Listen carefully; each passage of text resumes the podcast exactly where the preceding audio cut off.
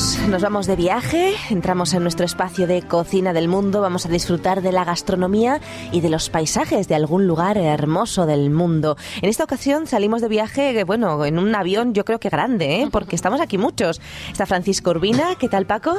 Pues bien, hombre, poniéndonos aquí las maletas eh, sobre el carrito. Sí, está eh, también con nosotros Raúl Cremades. ¿Qué tal, Raúl? ¿Qué tal? ¿Qué tal? Pues muy a gusto y con muchas ganas de ir a visitar Congo, que yo tenía unos amigos que siempre Ay, me que no lo he del dicho, Congo. ¿eh? ¿Tú cómo lo sabías Y- esto? ¿A dónde? Y, y la verdad es que, bueno, me callo. no, muy bien, muy bien. ¿Y Ana, qué tal? Me ha descolocado porque yo iba a decir, más, si vamos en avión, ¿será que vamos lejos? Y dice, al Congo. Es ¡Qué que guay! él lo sabía ya de Qué antes. guay, me gusta, me gusta este viaje. Está muy bien. Y está también Antonio Lerma. ¿Qué, ¿Qué tal, tal a Antonio? todos? Bien, encantado de viajar, desde luego. Pues vamos a A, viajar. a donde sea, Raúl, a donde sea. ¿a dónde vamos a viajar? Es que yo tengo que decir que Antonio y Raúl ya lo sabían porque estuvieron buscando la música. Ah, Entonces ellos ya sabían por dónde estaba la cosa. Pues sí, nos vamos a ir al Congo. Fijaros, un ¡Uy, qué lugar. Fíjate qué sorpresa, ¿no? No te lo esperabas, Raquel. no, ¿verdad? Bueno, nos vamos a ir a la República Democrática del Congo. ¿eh? Ahí tenemos un poquito de música. Fijaros qué curioso, ¿eh? Ritmo. Interesante. Bueno, pues eh, antes se la conocía como Zaire ¿eh? y es el tercer país más grande de África. Se encuentra en la región central del continente, en la zona de los Grandes Lagos y limita con nueve naciones. Está muy bien situada. Muy bien rodeada. Muy bien rodeada, sí. Fijaros, es interesante. Los Bakongo o Congo eran los habitantes originarios de esas tierras. Ya sabéis que me gusta esto de los nombres. Pues eh, debe venir de ahí y legaron su nombre a un territorio que supo ser una colonia belga, pero que sufrió crueles dictaduras militares y se desangró en una violenta guerra civil. Sabemos que es un lugar muy conflictivo, ¿eh? donde los derechos humanos no están nada respetados, sobre todo para la mujer. Sabemos que hay violaciones constantes a las mujeres allí. Es una situación realmente deleznable, terrible y que desde aquí, vamos, condenamos totalmente. ¿eh? Uy, Esther, si vas tú allí, Muy enseguida los triste. pones Sí, sí. firmes a todos. Yo voy con un látigo ahí. En fin, eso es espantoso, muy muy feo. Pero bueno, eh, la República Democrática del Congo también tiene cosas bonitas, tiene unos paisajes hermosísimos, tiene una naturaleza salvaje y tiene animales como leones, jirafas, elefantes, gorilas y rinocerontes en sus parques nacionales. ¿Os gustaría ir? Qué bonito, ya lo creo. Qué chulada. Hombre, yo, yo tengo sellos postales del Congo y son preciosos porque son, como tú dices, basados en el paisaje. En el color, ¿verdad? De hecho, el paisaje colores. es tan bonito que muchas películas que se filman en África son en el Congo. Es hecho. verdad, es verdad. Es triste saber que tienen una escasa infraestructura y que hay muchos grupos armados que son un puntito de atención para los turistas. ¿eh? Por eso eso de ir eh, solitos, mejor no. Hay que ir con, Precaución. con seguridad. Mm. Sí, sí. Escuchamos un poquito más de música del Congo. Fijaros qué bonita, ¿eh? Se habrá pillado los dedos con el instrumento musical. Ah, están cantando. Sí.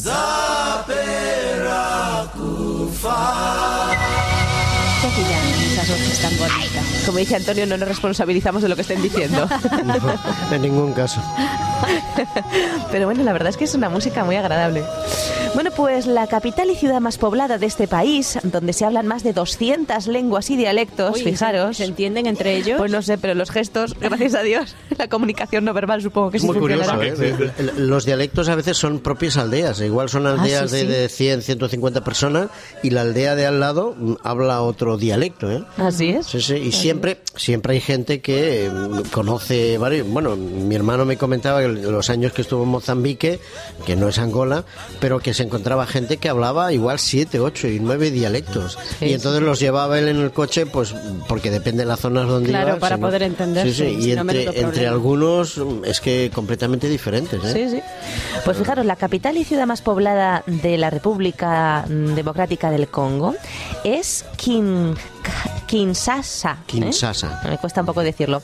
Por lo visto se hizo muy famoso a nivel mundial por un combate de boxeo entre Muhammad Ali y George eh, Foreman en 1974. Hasta entonces no se conocía. Y bueno, pues destaca por la actividad deportiva precisamente. De hecho, alberga uno de los estadios más importantes de toda África, el Estadio de los Mártires. Mm, Debe ser tremendo, un gran- unas grandes dimensiones. Bueno, si vamos a, a la República Democrática del Congo, tenemos que ir preparados. Fijaros, ahí mucha lluvia durante todo el año. ¿eh? Así que antes de planificar un viajecito, conviene saber en qué época las condiciones meteorológicas suelen ser más agradables. Porque claro, Y sobre todo si hay que ir por ciertos lugares en, en coches y demás y hay mucha Ah, sí, sí, el barro. pues, se complica bastante el acceso. Ujú.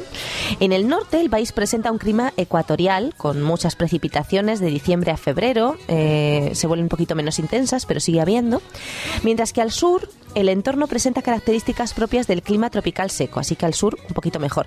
Allí entre mayo y septiembre se desarrolla esa estación seca.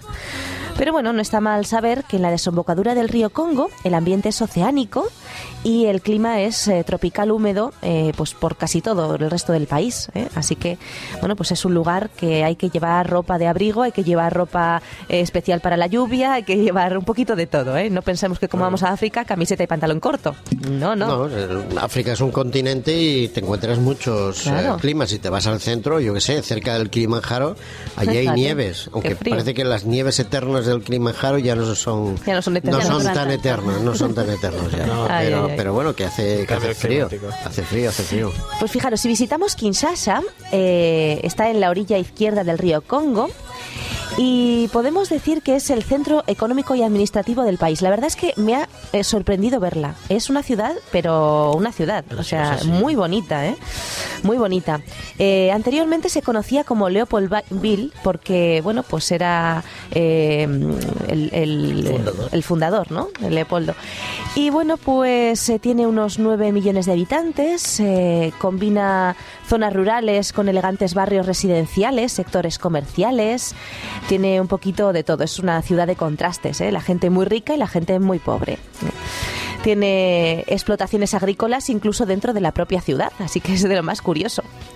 Y bueno, podemos decir que hay lugares muy interesantes para visitar, como por ejemplo la Gombe, que presenta varios de los principales edificios gubernamentales del país. También la Casa Presidencial tiene viviendas muy lujosas, un jardín botánico que se extiende durante 7 hectáreas. Y fijaros, hay un palacio, el Palacio de la Nación, que se construyó en semejanza al castillo de Laken en Bélgica. O sea, imaginaros, ahí la riqueza es importante ¿eh? para Lo que algunos. pasa como Bélgica estuvo como invasor durante un tiempo. Así es. pasó lo mismo que en Brasil, la estación central de, de Se construyó tren de en un castillo de Sao. Paulo. Es una réplica de la estación de Londres. Así es, así es, así es. Tenemos también el Boulevard eh, du Trentagin, eh, la principal arteria de Kinshasa. Hay muchísimos comercios, edificios, hoteles. ¿eh? El principal hotel podemos decir que es el Gran Hotel de Kinshasa. Eh, tiene 422 habitaciones de lujo. ¿eh?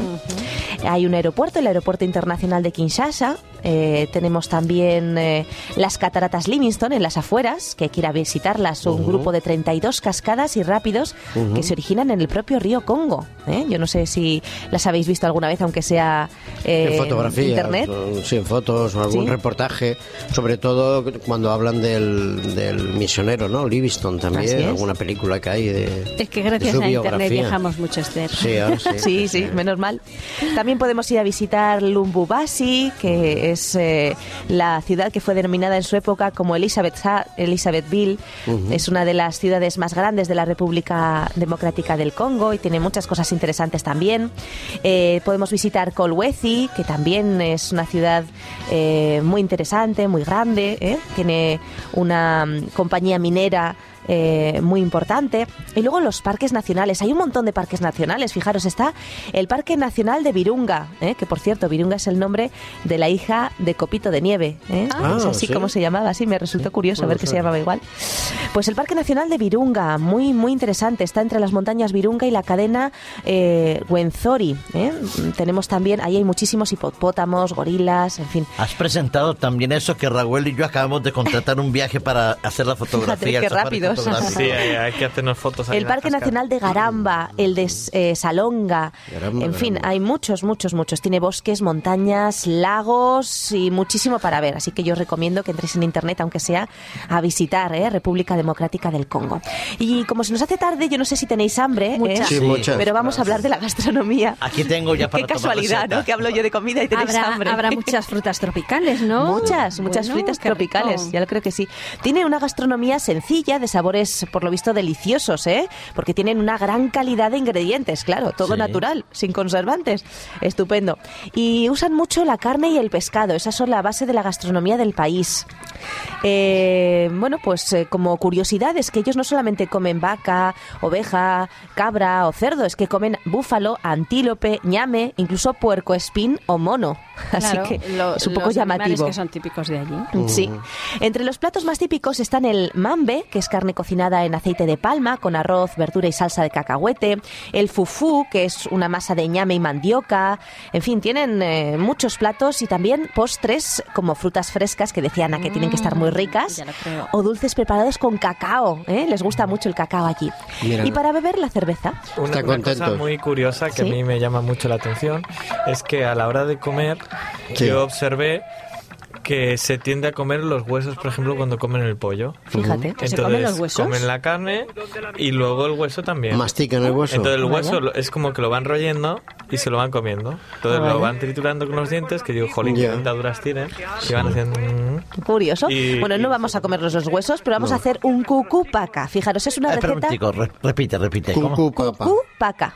¿Eh? K, K de kilo. Lo U, mismo sería K de kilo U. cucupaco, pero no. cucupaca. Exactamente. Esta es cucupaca, muy bien. Y es una receta con pollo que nosotros vamos a sustituir por eh, seitán de soja o aquellas personas que quieran hacerlo con pollo, pues que lo hagan con pollo. En fin, la receta es de un libro que se llama The Congo Cookbook, que es un libro de cocina del Congo, así que podéis entrar en la página web congocookbook.com y ahí hay muchísimas recetas del Congo. ¿eh?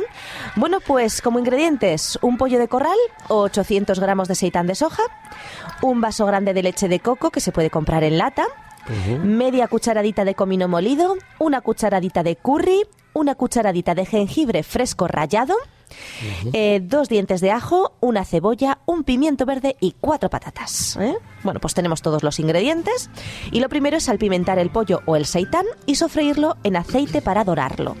Lo apartamos, picamos la cebolla, el pimiento y el ajo y lo pochamos en el mismo recipiente a fuego lento con un poquito de sal. Qué bueno. Mm. Cuando estén las verduras pochaditas, añadimos las especias clavo, curry y jengibre. Añadimos el pollo o el seitán, según los gustos, y cubrimos con agua. Dejamos hervir a fuego medio durante una hora y cuando queden unos 15 minutos añadimos las patatas peladas y cortadas en trozos. Cuando estén tiernas las patatas y el caldo haya mermado bastante, añadimos la leche de coco. ¿eh? que esto es eh, súper peculiar. Dejamos hervir unos minutos hasta que ligue la salsa y espese un poquito y ya está listo. ¿eh? Se sirve tradicionalmente con las patatitas y además un poco de arroz hervido y salteado con ajo. También se le pone un poquito de cilantro fresco. Me gusta esta Así que receta. a disfrutarla, amigos. Sí, sí, que bueno. Vamos a tener que volver, ¿eh? Ujú. Pero será otro día, ¿eh? Otro día. Porque hoy ya no nos queda. El próximo día más.